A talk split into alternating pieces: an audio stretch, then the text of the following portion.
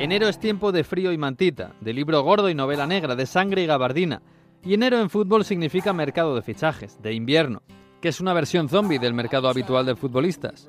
Tiempo de parches, veteranos al rescate y búsqueda de milagros.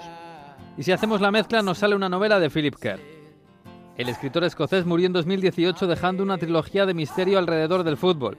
La primera de ellas, Mercado Invernal, trata del asesinato del entrenador del London Football Club, un club sospechosamente parecido al Chelsea, dirigido por un magnate ucraniano y entrenado por un hombre parecido a Mourinho, que resulta ser la víctima. Su ayudante, Scott Manson, se disfraza de detective y trata de resolver el crimen. Manson es un tipo peculiar, mitad alemán, mitad escocés, mulato y con un pasado turbulento como futbolista, pero conoce el negocio y los turbios intereses que hay detrás del fútbol, que es lo que realmente muestra el autor en esta obra. No es que haya grandes secretos para los futboleros más resabiados. Empresarios sin escrúpulos, instituciones mafiosas, futbolistas endiosados en su ego y manías persecutorias y que a menudo llegan acompañadas por problemas personales graves. Todo un colosal sinsentido muy cínico que parecería inverosímil en cualquier otra industria, pero que el fútbol ha convertido en algo que hasta suena familiar. A Mercado de Invierno le siguió La mano de Dios, donde el crimen llega al césped, a los propios futbolistas y que el propio Manson debía investigar.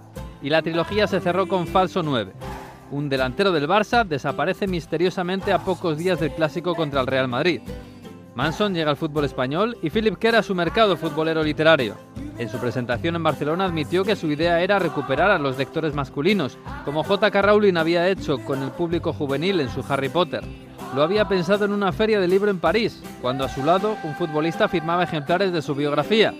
La cola del futbolista era diez veces más larga que la suya, un escritor de éxito.